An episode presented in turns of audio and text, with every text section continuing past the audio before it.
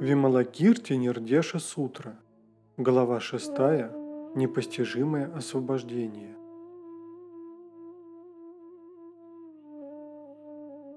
Шарипутра не увидел в комнате мест для сидения и подумал, где сидят бодхисаттвы и главные ученики. Вималакирти узнал мысли Шарипутры и спросил его. «О добродетельный, ты пришел сюда посидеть или ты пришел за Дхармой?» Шарипутра отвечал. «Я пришел сюда за Дхармой, а не сидеть». Вималакирти сказал. «Шарипутра, тот, кто ждет Дхарму, не цепляется даже за свое тело и жизнь, а еще меньше за сидение, ибо поиски Дхармы не имеют отношения к пяти скандхам – форма, руна, ощущение, видана, развлечение, самаджня, волепроявление, самскара и сознание, ваджняна, к 18 полям чувств, дхату, шесть органов чувств, их объекты их восприятие, к 12 дверям, аятана, шесть органов и данные шести органов чувств, которые их регистрируют или ведут к развлечению, и к мирам желания, формы и бесформенного. Шарипутра. Искатель Дхармы не цепляется за Будду, Дхарму и Сангху. Ищущий Дхармы не придерживается взглядов о страдании, отсечения всех накопившихся причин этого страдания, чтобы положить конец этому благодаря следованию по пути к нирване, то есть четырем благородным истинам. Почему так? Потому что Дхарма за пределами всяких рассуждений, софистики. Ибо если кто-то скажет, поскольку я вижу страдания, я отсеку накопившиеся причины этого страдания с тем, чтобы устранить его благодаря следованию по пути к этой цели. Это будет всего лишь софистикой, а не поиском Дхармы. Шарипутра, Дхарма называется нирваной. Если ты позволяешь появиться концепции рождения и смерти, это является поиском рождения и смерти, а не поисками Дхармы. Дхарма абсолютно и безупречна. Но если ты загрязняешься мыслью о Дхарме и даже о Нирване, это загрязнение противодействует поискам Дхармы. Дхарму невозможно практиковать, и если ее берут в качестве практики, это подразумевает нечто, то есть объект практики, и не является поиском Дхармы. Дхарма за пределами хватания и отвержения. И если ты хватаешь или отвергаешь ее, это является хватанием или отвержением чего-то еще, а не поисками дхармы. Дхарма за пределами местоположения. Но если ты даешь ей место, это предоставляет собой привязку к пространству, а никак не поиски дхармы. Дхарма бесформенна.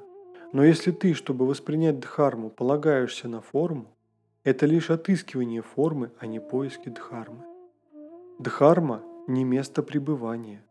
Но если ты хочешь остаться в ней, это пребывание в предметной, объективной дхарме, но не поиски абсолютной дхармы. Дхарму невозможно ни увидеть, ни услышать, ни почувствовать, ни узнать. Но если ты хочешь увидеть, услышать, почувствовать и узнать ее, это суть функционирования твоего различающего видения, слышания – чувствование и знание, а не поиски Дхармы. Дхарма бездеятельна. Но если ты занят мирскими деяниями, это является поисками мирского образа жизни, а не поисками Дхармы. Поэтому, Шарипутра, поиски Дхармы не предполагают отыскивания чего бы то ни было. Пока Вималакирти так говорил, 500 сыновей Девов реализовали глаз Дхармы. Затем Вималакирти спросил Манджушри, Добродетельный путешествовал в бесчисленных тысячах и десятках тысяч миров. Какой же из них является землей Будды? Где высочайшие заслуги создают львиный трон Будды? Манджушри ответил. Достопочтимый Упасака, на востоке есть земля Будды, удаленная отсюда на расстояние, представленная мирами столь же многочисленными, как песчинки в 36 реках Ганг. Она называется Мерудхваджа, а ее Будда, называемый Мерукальпа, все еще там. Его тело в 84 тысячи йоджан высотой, а его львиный трон столь же высокий, величествен. При этом Вималакирти применил свои трансцендентальные силы, чтобы попросить Будду Мерукальпа послать в его комнаты 32 тысячи высоких, величественных и чистых львиных тронов, которых Бодхисаттвы, главные ученики Будды, Индра и Брахма, четверо царей Девов и так далее, никогда не видели прежде. Комната вместила все 32 тысячи львиных тронов, которые не мешали друг другу и ничего не загораживали в Вайшале, в Джамбудвипе и в четырех небесах, где все вещи оставались неизменными, как и прежде. Далее Вималакирти сказал Манджушри, «Возьми, пожалуйста, львиный трон и займи место среди великих бодхисаттв, увеличив размеры своего тела до размера сидения». Те бодхисаттвы, что приобрели сверхъестественные силы, увеличили свои тела до размеров тронов, на которые они без затруднений сели. Но заново посвященные бодхисаттвы и главные ученики Будды не смогли взойти на высокие троны. Тогда Вималакирти сказал Шарипутре, «Сядь, пожалуйста, на львиный трон». Шарипутра отвечал, «Достопочтенный Упасака, эти троны велики и высоки, мы не можем забраться на них. Вималакирти сказал, Шарипутра, ты сначала отдай дань уважения Тадхагате Мирукальпа, а затем сумей сесть на один из них. Все заново посвященные Бодхисаттвы и главные ученики Будды отдали дань уважения Тадхагате Мирукальпа, а затем сели на львиные троны. Шарипутра сказал Вималакирти, Достопочтенный Упасака, это не видано прежде. Такая маленькая комната может вместить все эти большие и высокие троны, которые ничего не загораживают Вайшали и не являются помехой большим и малым городам и деревням Джамбудвипе, а также дворцам девов и небесных нагов, жилищам призраков и духов. Вималакирти сказал, «Шарипутра, Освобождение, реализованное всеми Буддами и великими бодхисаттвами, непостижимо. Если бодхисаттва достигает этого освобождения, он может поместить огромную и обширную гору Сумеру в горчичное семечко, которое не увеличится, не уменьшится в размере. Тогда как Сумеру останется той же самой. Четыре царя Девов, Махараджи и Девы 33 небес Индры даже не осознают их пребывания в семечке и только те, кто достиг освобождения, увидят Сумеру в горчичном семечке. Такова непостижимая дверь Дхармы к освобождению.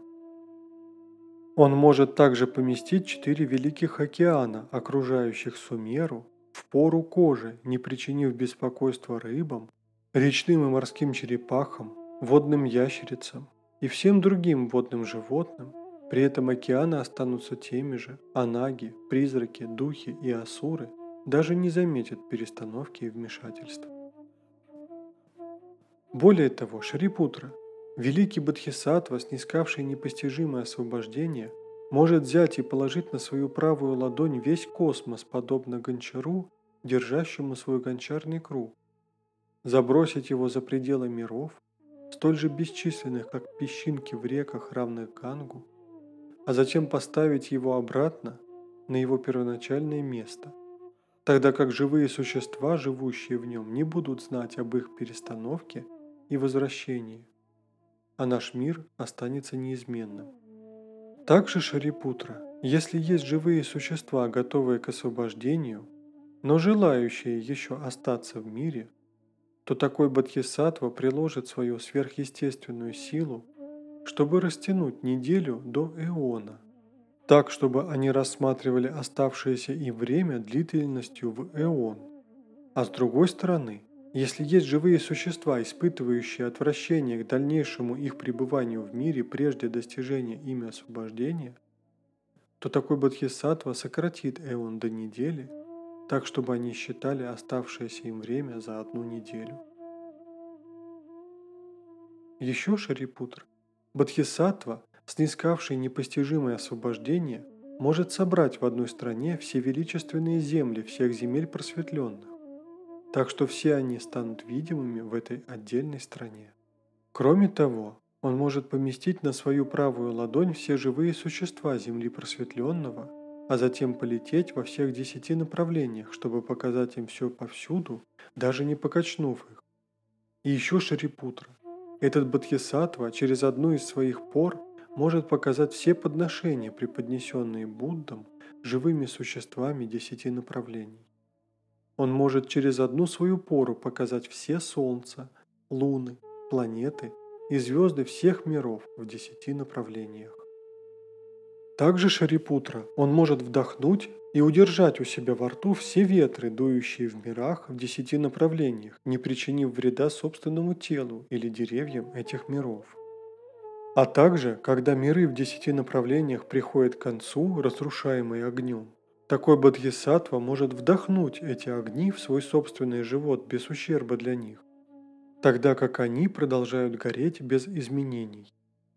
К тому же такой бодхисаттва может взять из Надира землю просветленного, отделенную от него мирами, столь же бесчисленными, как песчинки в реках, равных Гангу, и поднять ее к зениту, отделенному от него мирами, столь же бесчисленными, сколь и песчинки во многих реках и Гангах. С такой же легкостью, как он острием иглы поднимает лист финиковой пальмы. Далее Шарипутра, Бодхисаттва, снискавший непостижимое освобождение, может употребить свои трансцендентальные силы, чтобы появиться как Будда или Пратека Будда, Шравака, Верховный Шакра, Брахма или Водитель мира, Чакравартин. Он может также заставить все звуки и голоса высокого, среднего и низкого тона в мирах десяти направлений измениться в голос Будды, провозглашающий учение непостоянства, страдания, нереальности и отсутствие эго, а также провозглашающий все дхармы, изложенные всеми Буддами в десяти направлениях, делая их слышимыми всюду. Шарипутра, я упомянул только немногие из сил, вызываемых непостижимым освобождением. Но если бы я взялся перечислять их все, Целый эон оказался бы слишком кратким для такой цели. Махакашьяна, выслушавший эту дхарму недопостижимого освобождения, воздал ей должное и сказал, что она никогда раньше не была объяснена. Затем он сказал Шарипутре, как слепой человек никогда не видит разноцветных образов, показываемых ему, так и все шароваки, выслушавшие об этих вратах к непостижимому просветлению, не поймут его. Кто из мудрых людей, слушающих о ней, не установит свой ум на поиски высшего просветления? Что нам следует делать, чтобы навсегда выкорчевать гнилой в сравнении с Махаяной корень Шравака так, чтобы все шраваки, слушающие эту доктрину непостижимого освобождения, лили слезы раскаяния и вопили так громко, что затрясли бы космос. Что же касается бодхисаттв, они все счастливы получить эту дхарму, почтительно возложив ее на макушке своих голов. Если бодхисаттва убежден в этих вратах дхармы к непостижимому освобождению и практикует его, никакие демоны не могут противостоять ему. Когда Махакашьяпа произносил эти слова, 32 тысячи сыновей девов установили свои умы на поисках высшего просветления. При этом Вималакирти заявил Махакашьяпе, «Добродетельный, те, кто в бесчисленных мирах, в десяти направлениях появляются как короли демонов, в большинстве представляют собой бодхисаттв, реализовавших это непостижимое освобождение и использующих надлежащие средства – для того, чтобы явиться в качестве их водителей с целью обращения живых существ. Кроме того, Махакашьяпа, бесчисленные бодхисаттвы появляются в десяти направлениях, как нищие, просящие руки, ноги, уши, носы, головы, мозги, кровь, плоть, кожу и кости, города и деревни, жен и наложниц, слонов, лошадей, повозок, золото, ляпис-лазурь, агат, сердолик, коралл, янтарь, жемчуг, нефритовый панцирь, одежду, пищу и питье. Большинство этих нищих бодхисаттвы, реализовавшие это непостижимое освобождение и использующие надлежащие средства для испытания верящих, чтобы укрепить их веру в Дхарму. Потому что бодхисаттвы, реализовавшие непостижимое освобождение, владеют ужасающей силой вызывать давящие трудные обстоятельства, давлеющие над верящими и просить их о неотъемлемых вещах, чтобы их проверить. Но мирские люди, чья духовность низка, не имеют таких трансцендентальных сил и не могут делать всего этого. Эти бодхисаттвы подобны драконам и слонам, которые могут растоптать огромной силой, на которую ослы не способны. Это называется мудростью и методами упайя бодхисаттв, достигших непостижимого освобождения.